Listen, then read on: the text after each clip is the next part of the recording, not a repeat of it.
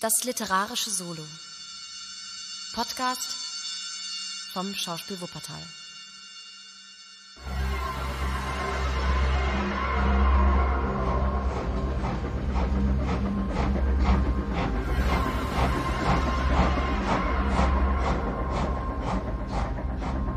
Das Tal des Grauens. Zweiter Teil. Die Rächer. Fünftes Kapitel. Die trübste Stunde. Gelesen von Stefan Walz. Wenn es noch eines Geschehnisses bedurft hätte, um McMurdos Ruhm bei seinen Genossen zu vervollständigen, so hätte seine Verhaftung und Freisprechung dies bewirkt. Dass ein Mensch schon am Abend seiner Aufnahme in die Loge in Ausübung seiner Logenpflichten vor die Richter kam, stellte einen Rekord in der Geschichte des Bundes dar. Man kannte ihn bereits als guten Gesellschafter, als fröhlichen Zecher, aber auch als einen Mann von hitzigem Wesen, der sich nicht einmal etwas von dem allmächtigen Meister gefallen ließ. Er verstand es jedoch auch bei seinen Kameraden den Eindruck zu erwecken, dass niemand fähiger war, als er blutdürstige Pläne zu schmieden und sie auch auszuführen. Wenn er drankommt, wird er seine Sache gut machen, sagten die Älteren. McKinty hatte zwar schon genug Werkzeuge seines Willens, aber in McMurdo glaubte er ein solches höherer Ordnung zu erkennen. Er kam ihm vor wie ein im Zaum gehaltener Wachhund. An Kreaturen für minder wichtige Arbeiten war kein Mangel, aber eines Tages würde er diese Vollblutkreatur auf eine ihrer würdige Beute loslassen. Einige Mitglieder der Loge, Ted Baldwin unter ihnen, grollten zwar über den raschen Aufstieg des Fremden und bedachten diesen deswegen mit ihrem Hass, aber sie wichen ihm aus. Sie waren sich bewusst, dass er ebenso rasch bereit war zu kämpfen wie zu lachen. Während er so in der Gunst seiner Genossen stieg, gab es andere Menschen, die ihm unendlich mehr galten, bei denen er sie verlor. Etty Schafters Vater wollte nichts mehr mit ihm zu tun haben und verwehrte ihm, sein Haus zu betreten. Etty selbst liebte ihn zu sehr, um ihn ganz aufzugeben, aber eine innere Stimme warnte sie vor dem, was kommen würde, wenn sie sich an einen erklärten Verbrecher ketten ließe. Nach einer schlaflosen Nacht entschloss sie sich eines Morgens mit ihm zu sprechen, voraussichtlich zum letzten Mal, und noch einen Versuch zu machen, ihn von dem schlechten Einfluss, unter dem er stand, zu befreien. Sie suchte ihn in seinem Heim auf, was er so oft erfleht hatte. Er saß am Tisch im Wohnzimmer mit dem Rücken gegen die Tür und hatte einen Brief vor sich. Die Schalkhaftigkeit ihrer jungen Jahre, sie war erst neunzehn, regte sich in ihr bei diesem Anblick. Er hatte ihr Eintreten nicht gehört. Auf Zehenspitzen schlich sie näher und legte ihre Hand auf seine leicht gebeugte Schulter. Wenn es ihre Absicht gewesen war, ihn zu überraschen, so gelang ihr dies in einem Grade, der sie selbst überraschte. Wie ein Tiger sprang er auf sie zu, indem er mit seiner rechten Hand ihre Gurgel erfasste. Mit der anderen zerknüllte er im selben Augenblick das vor ihm liegende Papier. Eine volle Sekunde lang stierte er sie wie von Sinnen an. Dann wich seine Überraschung und die Wildheit, die sein Gesicht verzerrte, machte stürmischer Freude Platz. Du bist's, rief er, indem er sich den Schweiß von der Stirne wischte. Du kommst zu mir, Liebste? Und ich empfange dich damit, dass ich dir an die Gurgel fahre? Er breitete die Arme aus. Komm in meine Arme, Liebling, und lass es mich wieder gut machen. Sie hatte sich indessen von dem Schreck, den ihr der Einblick in die schuldige Seele des Mannes eingeflößt hatte, und von dem Ausdruck des wilden Entsetzens in seinen Zügen noch nicht völlig erholt. Ihr weiblicher Instinkt sagte ihr, dass es nicht bloß Überraschung sein konnte, die solche Wirkungen hervorbrachte. Es war das Bewusstsein der Schuld. Was ist denn los mit dir, Jack? rief sie. Warum warst du so erschrocken? Jack, wenn du ein ruhiges Gewissen hättest, würdest du mich nicht so angesehen haben. Ach nein, ich dachte nur an andere Dinge und wie du auf deinen Elfenfüßen so hereingeschwebt kamst. Nein, nein, Jack, es war mehr als das. Ein Verdacht erfasste sie plötzlich. Lass mich den Brief sehen, den du eben geschrieben hast. Ich kann nicht, Etty. Ihr Verdacht verdichtete sich zur Gewissheit. Es ist eine andere. Jetzt weiß ich es. Warum solltest du sonst den Brief vor mir verbergen wollen? Ist es deine Frau, an die du schreibst? Wie kann ich wissen, ob du nicht verheiratet bist? Du, ein Fremder, von dem niemand etwas weiß. Ich bin nicht verheiratet, Eddie, das kann ich beschwören. Du bist die Einzige, die für mich existiert. Ich schwöre es. So deutlich war der tiefe Ernst auf dem von innerer Erregung zitternden Gesicht zu lesen, dass sie nicht anders konnte, als ihm zu glauben. Nun denn, sagte sie, warum willst du mir dann den Brief nicht zeigen? Ich werde es dir sagen. Ich habe geschworen, ihn niemand zu zeigen. Und so wie ich dir gegenüber stets mein Wort halten werde, muss ich es auch anderen gegenüber tun. Es ist eine Sache der Loge, die selbst dir ein Geheimnis bleiben muss. Du kannst dir wohl denken, als ich deine Hand auf meiner Schulter fühlte, konnte es ebenso gut die eines Detektivs sein. Sie fühlte, dass er die Wahrheit sprach. Er schlang seinen Arm um sie und verscheuchte mit seinen Küssen ihre Furcht und Zweifel. Setz dich zu mir her. Es ist ein sonderbarer Thron für meine Königin, aber es ist das Beste, was ein armer Liebhaber finden kann. Später werden wir vielleicht etwas Besseres finden. Bist du jetzt wieder beruhigt? Ich kann niemals beruhigt sein, Jack, solange ich weiß, dass du ein Verbrecher unter Verbrechern bist. Solange es möglich ist, dass du einmal auf die Anklagebank wegen Mordes kommen kannst. McMurdo, die neue Leuchte der Mörderbande. So hat dich einer unserer Pensionäre gestern genannt. Es schnitt mir in die Seele wie ein Messer. Das sind Worte, nichts als Worte. Ja, aber sie sind wahr. Nun, Liebste, es ist nicht so schlimm, wie du denkst. Wir sind arme Leute, die sich auf ihre Weise ihr Recht zu verschaffen suchen. Etty schlang ihre Arme um seinen Hals. Lass es sein, Jack. Um meinetwillen, lass es sein. Ich bin hierher gekommen, nur um dich darum zu bitten. Sieh mich an, Jack. Ich flehe dich an auf meinen Knien. Kniefällig bitte ich dich, lass es sein. Er richtete sie wieder auf und legte beruhigend ihren Kopf an seine Brust. Liebster, du weißt nicht, um was du mich bittest. Wie könnte ich unsere Sache aufgeben, meinen Schwur brechen und meine Kameraden verraten? Wenn du wüsstest, wie es um mich steht, würdest du mich nicht darum bitten. Und selbst wenn ich wollte, ich könnte nicht. Glaubst du vielleicht, dass mich die Loge ziehen lassen würde mit all den Geheimnissen, die man mir anvertraut hat? Ich habe schon daran gedacht, Jack, und ich habe mir einen Plan zurechtgelegt. Vater hat sich einiges gespart.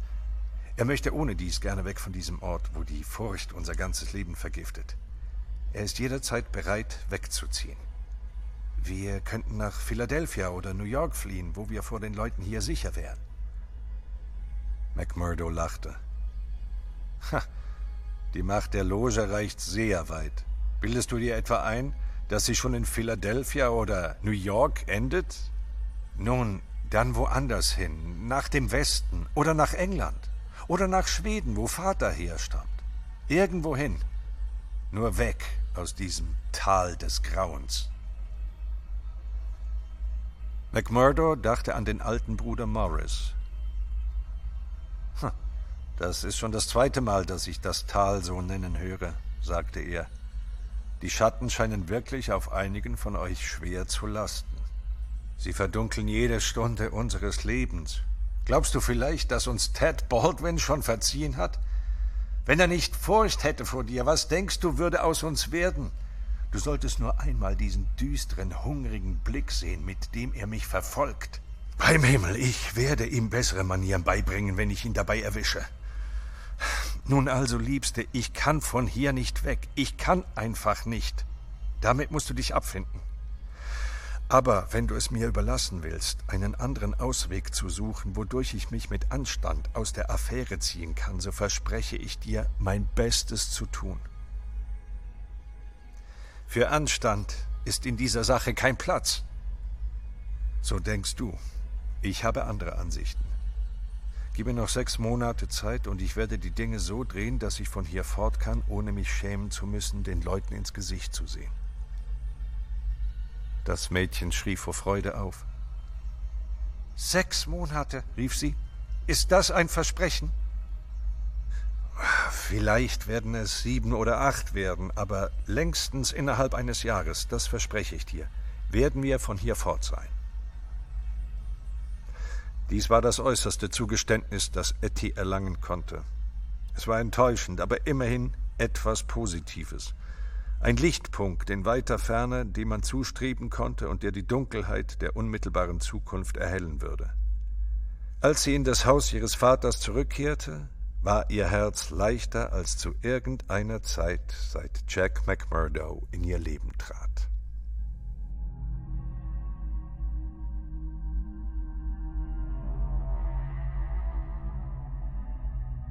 McMurdo hatte angenommen, dass ihm als Mitglied von den Taten und inneren Verhältnissen der Loge nichts verborgen bleiben würde. Aber er sollte bald entdecken, dass ihre Organisation umfangreicher und komplizierter war, als es den Anschein hatte.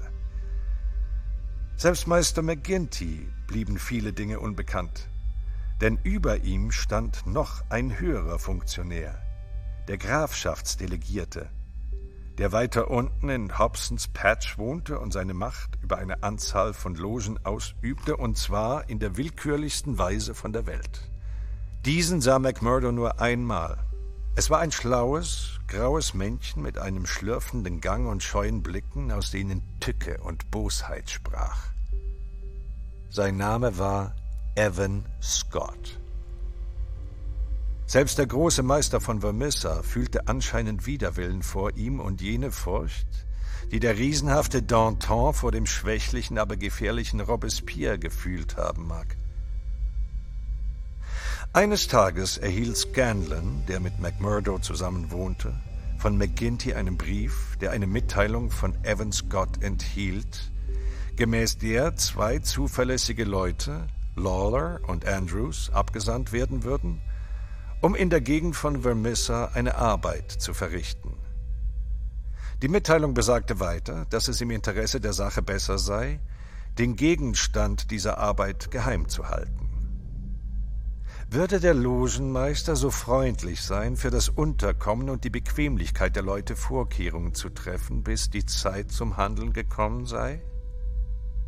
McGinty fügte dem hinzu, dass es im Unionhaus unmöglich sei, die Anwesenheit von Fremden geheim zu halten, und dass er sich deshalb McMurdo und Scanlon verpflichtet fühlen würde, wenn sie die beiden Abgesandten in ihr Haus aufnehmen.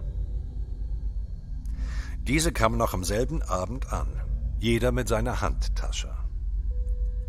Lawler war ein ältlicher Mann, schlau, schweigsam und selbstbewusst, gekleidet in einen alten schwarzen Gehrock, der ihm in Verbindung mit einem weichen Filzhut und seinem schäbigen, graumelierten Bart das Aussehen eines Wanderpredigers verlieh. Sein Gefährte, Andrews dagegen, war kaum mehr als ein Knabe, hatte ein offenes, fröhliches Gesicht und das Benehmen eines, der sich auf einer Ferienreise befindet, von der er jede Stunde auskosten will. Beide waren Vollabstinenzler und benahmen sich in jeder Hinsicht mustergültig. Nur einen dunklen Fleck gab es in ihrer Lebensführung, nämlich den, dass sie beide Mörder waren, die sich oftmals als fähige Werkzeuge ihrer verbrecherischen Genossenschaft erwiesen hatten. Lawler hatte bereits 14 derartige Aufträge ausgeführt und Andrews drei. McMurdo fand sie jederzeit bereit, über ihre früheren Taten zu sprechen. Sie taten es mit dem scheuen Stolz von Männern, die sich bewusst waren, einer großen Sache gute und selbstlose Dienste erwiesen zu haben. Über ihre bevorstehende Arbeit zeigten sie sich indessen völlig zugeknöpft. Man hat uns dazu bestimmt, weil weder ich noch der Junge hier trinken, erklärte Lawler. Man kann sich bei uns verlassen, dass wir unsere Zungen im Zaum halten. Nehmen Sie es uns nicht übel, aber wir haben dem Befehl des Grafschaftsdelegierten zu gehorchen. Wir sind doch Brüder gleicher Kappen, sagte Scannon, als die vier sich zum Abendessen vereinigten. Das ist richtig. Und Sie können von uns stundenlang über die Ermordung von Charlie Williams oder Simon Bird oder irgendeine andere unserer früheren Arbeiten hören. Bis wir jedoch unsere nächste Arbeit verrichtet haben, können wir darüber nichts sagen. Ha, Es gibt hier ein halbes Dutzend, mit denen wir noch ein Wort zu reden haben werden, sagte McMurdo mit einem Fluch. Ist's vielleicht Jack Knox von Iron Hill, hinter dem Sie hier sind? Sollte er es sein, so würde ich stundenlang wandern, um dabei zu sein, wenn er seinen Lohn erhält. Nein, er ist es nicht. Oder Hermann Strauß. Auch dieser nicht. Nun gut, Sie wollen es uns nicht sagen, und wir können Sie nicht dazu zwingen, aber ich hätte es gern gewusst. Lawler lächelte kopfschüttelnd. Aus ihm war nichts herauszukriegen. Trotz der Verschwiegenheit ihrer Gäste waren Scanlon und McMurdo entschlossen, bei dem, was die Ersteren Spaß nannten, dabei zu sein. Als daher zu einer frühen Morgenstunde McMurdo die beiden Fremden die Treppe hinunterschleichen hörte, weckte er Scanlon und sie schlüpften eiligst in ihre Kleider. Als sie angekleidet waren, fanden sie, dass ihre Gäste das Haus bereits verlassen hatten, ohne die Tür hinter sich zu schließen.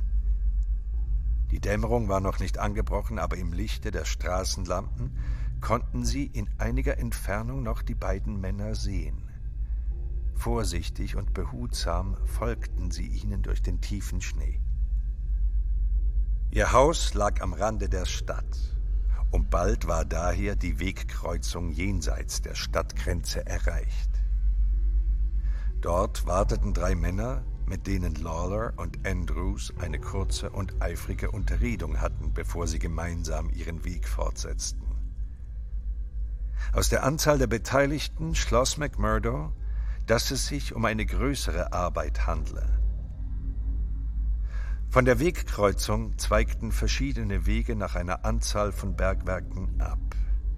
Die Fremden schlugen den in der Richtung auf Crow Hill ein, einem großen Werk, in dem der tüchtige, energische und furchtlose Betriebsleiter Josiah H. Dunn, der aus Neuengland gekommen war, während der ganzen langen Jahre der Herrschaft des Schreckens Ordnung und Disziplin aufrechterhalten hatte. Die Nacht wich allmählich der Dämmerung, und man sah bereits eine Kette von Arbeitern, die einzeln oder in Gruppen das rußgeschwärzte Tal entlang langsam ihren Arbeitsstätten zustrebten. McMurdo und Scanlon schlenderten mit diesen dahin und behielten die vor ihnen gehenden Fremden sorgsam im Auge. Die Landschaft war in dichten Nebel gehüllt. Plötzlich ertönte das Gekreische einer Dampfpfeife. Es war das Zehn-Minuten-Signal vor dem Beginn der Einfahrt. Als sie den offenen Raum um den Schacht erreichten, fanden sie dort etwa hundert Bergleute wartend, die sich durch Herumstapfen und das Anhauchen ihrer Hände vor der bitteren Kälte zu schützen suchten. Die Fremden standen zu einer kleinen Gruppe vereint unter dem Dach des Maschinenhauses. Scanlon und McMurdo erklommen einen Schlackenhaufen, von dem aus sie das ganze Bild vor sich überblicken konnten. Sie sahen den Bergingenieur, einen großen, bärtigen Schotten namens Menzies, aus dem Maschinenhaus treten und das Zeichen zum Herablassen der Förderkörper geben. In diesem Moment näherte sich ein hochgewachsener, gelenkiger junger Mann mit glatt rasiertem, ernstem Gesicht dem Schachtturm. Die Fremden hatten ihre Hüte tief ins Gesicht gezogen und ihre Rockkragen aufgeklappt. Einen Augenblick lang schien das Vorgefühl des Todes das Herz des Betriebsleiters mit eisiger Hand zu berühren. Im nächsten Moment hatte er es abgeschüttelt und sah nur noch seine Pflicht gegenüber den unbefugten Fremden. Wer seid ihr? rief er, als er auf sie zuging. Was lungert ihr hier herum? Es erfolgte keine Antwort, aber der junge Andrews schritt auf ihn zu und schoss ihm in den Leib. Die hundert wartenden Bergleute verharrten regungslos und hilflos, wie vor Schreck gelähmt. Der Betriebsleiter bedeckte seine Wunde mit den Händen und knickte in sich zusammen.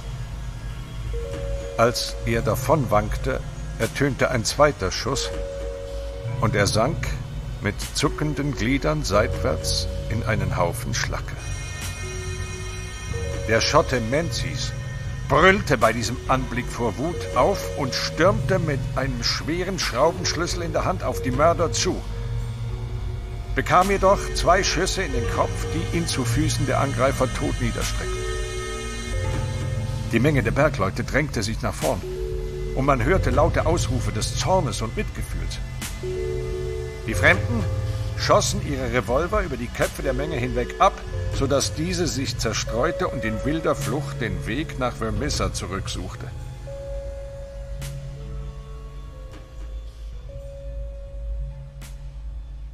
Als einige der Tapfersten sich nach einer Weile wieder sammelten und zum Bergwerk zurückkehrten, war die Mörderbande im Morgennebel verschwunden.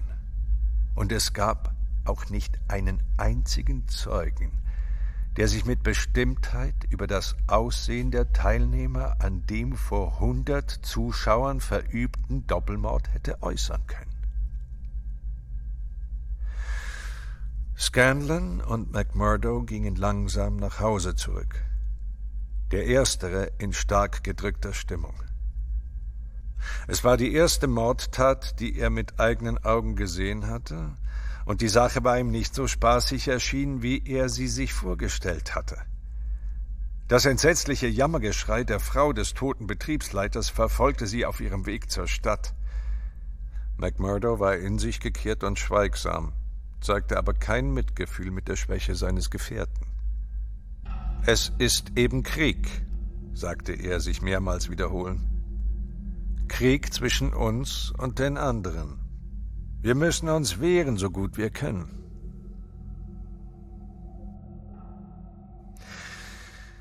Am selben Abend gab es im Versammlungsraum der Loge im Unionhaus eine fröhliche Feier. Nicht allein aus Anlass der Tötung des Betriebsleiters und Ingenieurs der Crow Hill Zeche, wodurch diese in die gleiche Lage mit den anderen eingeschüchterten, der Erpressung zugänglichen Gesellschaften der Gegend gebracht worden war, sondern auch wegen eines weiteren Triumphes, der auf das Konto der Vermissa-Loge selbst kam. Es stellte sich heraus, dass der Grafschaftsdelegierte, als er fünf zuverlässige Leute nach Vermissa sandte, um dort einen Schlag auszuführen, verlangt hatte, dass in Erwiderung des Dienstes drei Leute aus Vermissa dazu bestimmt werden sollten, die Ermordung von William Hales vorzunehmen, eines der bestbekannten und beliebtesten Bergwerkbesitzer im Gilmerton-Becken. Eines Mannes, von dem man annahm, dass er in der ganzen Welt keinen Feind besaß, weil er in jeder Beziehung das Muster eines Arbeitgebers war. Er hatte indessen stets auf Leistung gesehen und darum einige trunkene und lässige Angestellte, Mitglieder der allmächtigen Loge, entlassen. Todesdrohungen, die man an seine Tür heftete, hatten diesen Entschluss nicht rückgängig machen können. Und so fand er sich in einem freien, zivilisierten Land zum Tode verurteilt. Das Todesurteil war den Anweisungen entsprechend vollstreckt worden. Ted Baldwin, der sich auf dem Ehrensitz neben dem Logenmeister breit machte, war der Leiter der Expedition gewesen.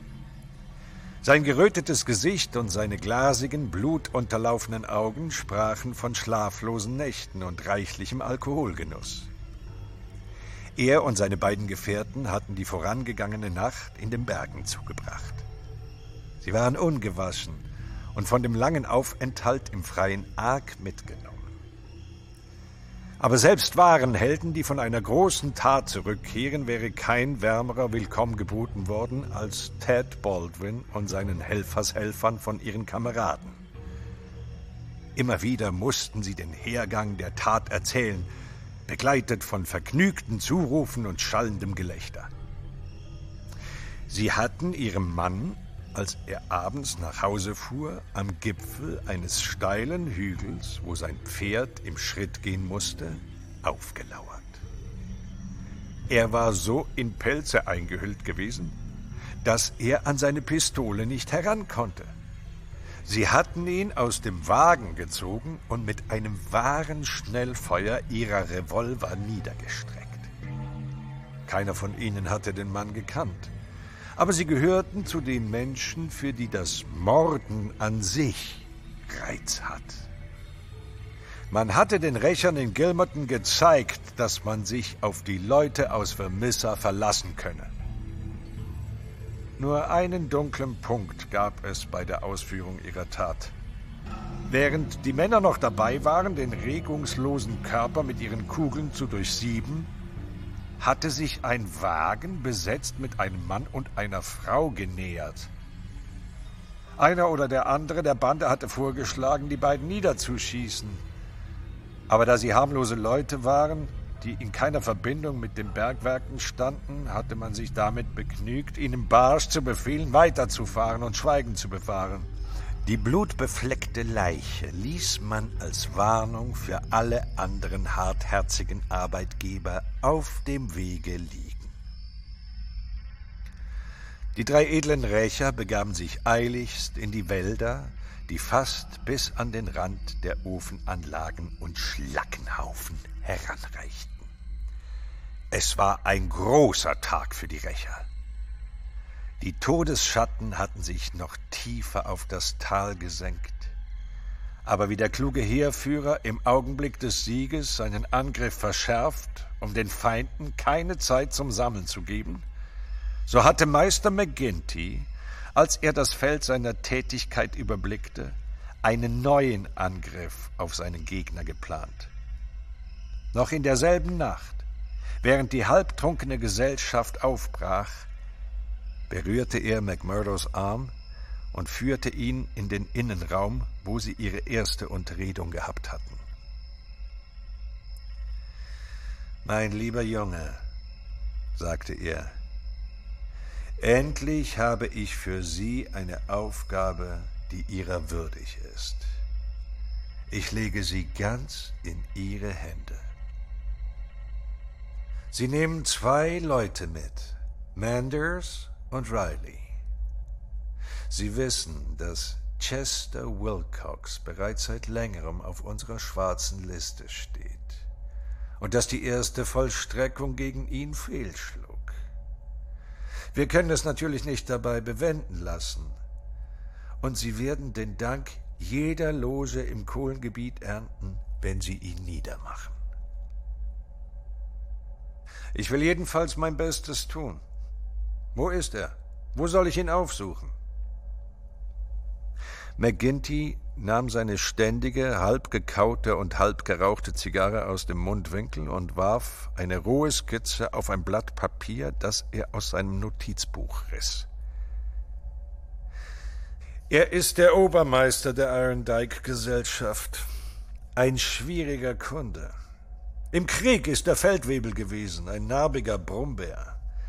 Wir haben es schon zweimal mit ihm versucht, hatten aber kein Glück. Und Jimmy Carnaway hat beim letzten Mal sein Leben eingebüßt. Ich übergebe Ihnen nun die Sache. Das Haus steht ganz für sich an der Irondyke-Wegkreuzung, wie diese Skizze zeigt. Es ist vollständig außer Hörweite der nächsten Ansiedlungen. Bei Tag ist die Sache nicht zu machen, denn er ist stets bewaffnet. Er ist ein guter Schützer und knallt los, ohne erst viel zu fragen. Aber des Nachts kann man ihm beikommen. Er wohnt mit seiner Frau, seinen drei Kindern und einer Dienstperson dort. Die Sache ist aber die, dass sie ihn nicht alleine kriegen können. In dem Fall heißt es alle oder kein. Wenn es Ihnen gelingt, einen Sack Sprengpulver an die Tür zu legen, mit einer Sprengschnur daran. Was hat der Mann getan? Was zum Teufel geht das Sie an? Habe ich Ihnen nicht schon gesagt, dass er Jimmy Carnaway niedergeschossen hat? Carnaway kam eines Nachts an sein Haus heran und er hat ihn niedergeschossen. Das genügt mir und muss auch Ihnen genügen. Sie müssen die Sache ins Reine bringen. Aber diese zwei Frauen und die Kinder, müssen die auch in die Luft fliegen? Es bleibt uns nichts anderes übrig, denn wir können ihm allein nicht beikommen. Ist das nicht etwas hart gegen die Weibsleute und die Kinder? Sie haben doch eigentlich nichts getan.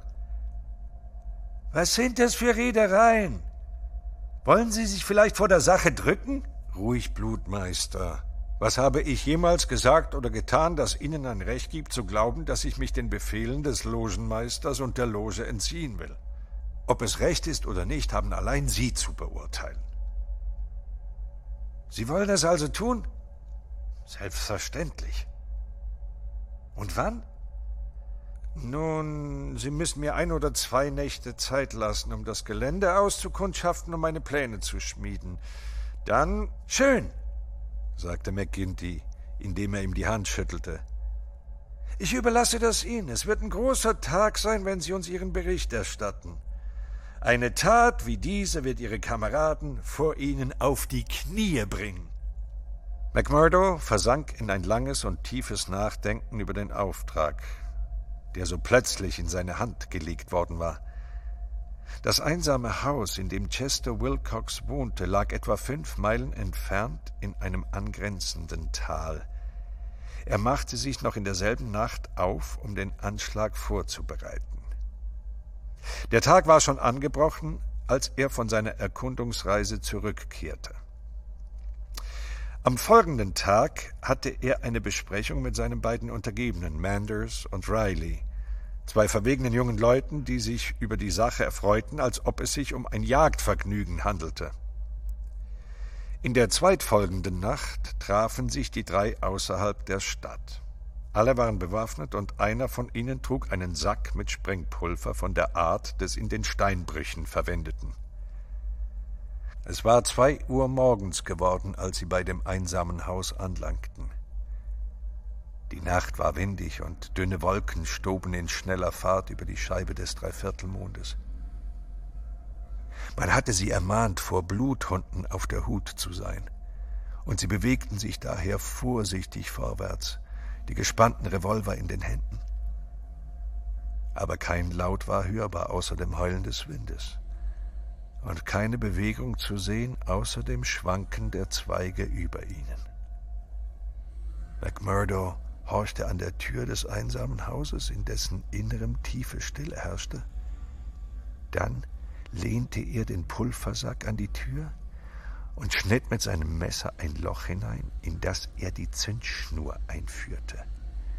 Nachdem diese zum Glimmen gebracht war, machten sich alle drei eiligst davon und waren bereits eine geraume Strecke von dem Haus entfernt, sicher und bequem in einem schützenden Graben verborgen, als das donnernde Getöse der Explosion erfolgte. Das dumpfe Krachen des einstürzenden Gebäudes sagte ihnen, dass ihr Werk vollbracht sei. Aber das so gut angelegte und kühn ausgeführte Werk sollte vergebens gewesen sein. Gewarnt durch das Schicksal der letzten Opfer und wohl wissend, dass sein Untergang beschlossene Sache war, hatte Chester Wilcox am Vortage seine Familie und seine Habseligkeiten an einen sicheren und weniger gut bekannten Ort gebracht, wo sie sich unter Polizeischutz stellten. Es war ein leeres Gebäude, das durch die Explosion niedergerissen wurde, und der grimmige alte Kriegsveteran konnte auch weiterhin den Bergleuten in Irondyke Disziplin beibringen.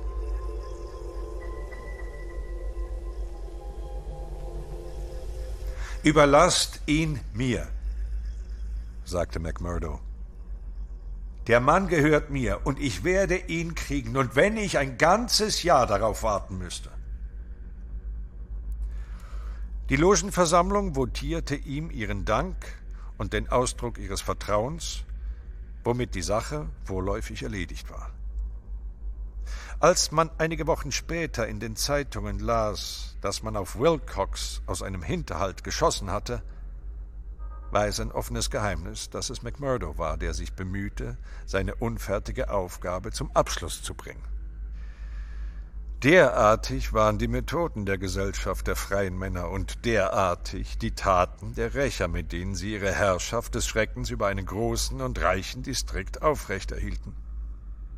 Warum sollen diese Zeilen noch durch weitere Verbrechen befleckt werden? Habe ich nicht schon genug über diese Leute und ihr Vorgehen gesagt? Ihre Taten sind bereits Geschichte geworden, und es gibt Aufzeichnungen, die sie ausführlich wiedergeben.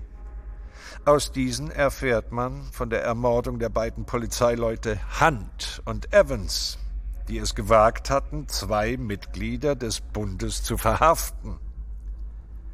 Eine doppelte Schandtat, die von der Vermissa-Lose geplant und kaltblütig an zwei hilflosen und unbewaffneten Männern ausgeführt wurde. Darin kann man auch die Tötung der Frau Larby nachlesen, die niedergeschossen wurde, während sie ihren Mann pflegte, den man auf Befehl Meister McGinty's fast zu Tode geprügelt hatte.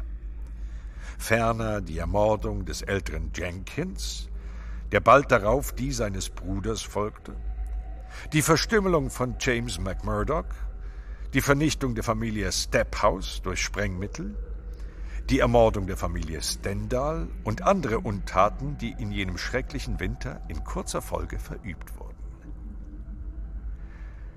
Der Frühling war wiedergekommen, die Bäche plätscherten und die Bäume grünten. Die Natur, so lange vom Winter in eisiger Umklammerung gehalten, war wieder erwacht. Aber in den Herzen der Männer und Frauen, die im Vermissertal unter dem Joch des Schreckens leben mussten, war keine Hoffnung eingezogen. Niemals zuvor hingen die Wolken über ihnen so düster, und noch niemals war ihre Lage so hoffnungslos wie im Frühsommer des Jahres 1800.